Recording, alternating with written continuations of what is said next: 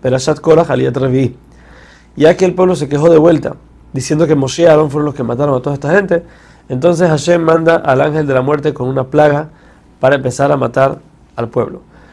Moshe ve esto y ordena a Aarón que haga el Ketoret y pase por el pueblo para detener la plaga.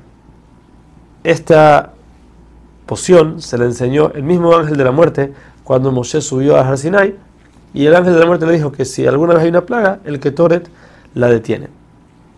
Aarón, cuando va con el Ketoret, se encuentra con el ángel de la muerte y le dice, detente porque Moshe me ordenó que ya, se tiene, no, puedes matar más gente. El ángel le dice, no, Hashem me ordenó a mí que los mate.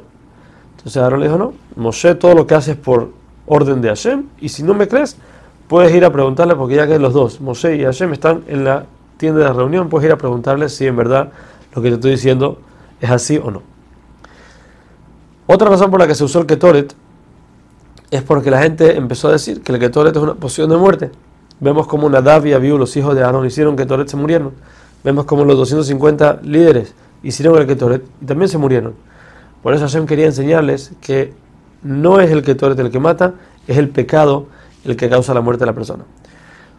De esta plaga, aparte de la gente que murió con Korah, murieron 14.000 personas.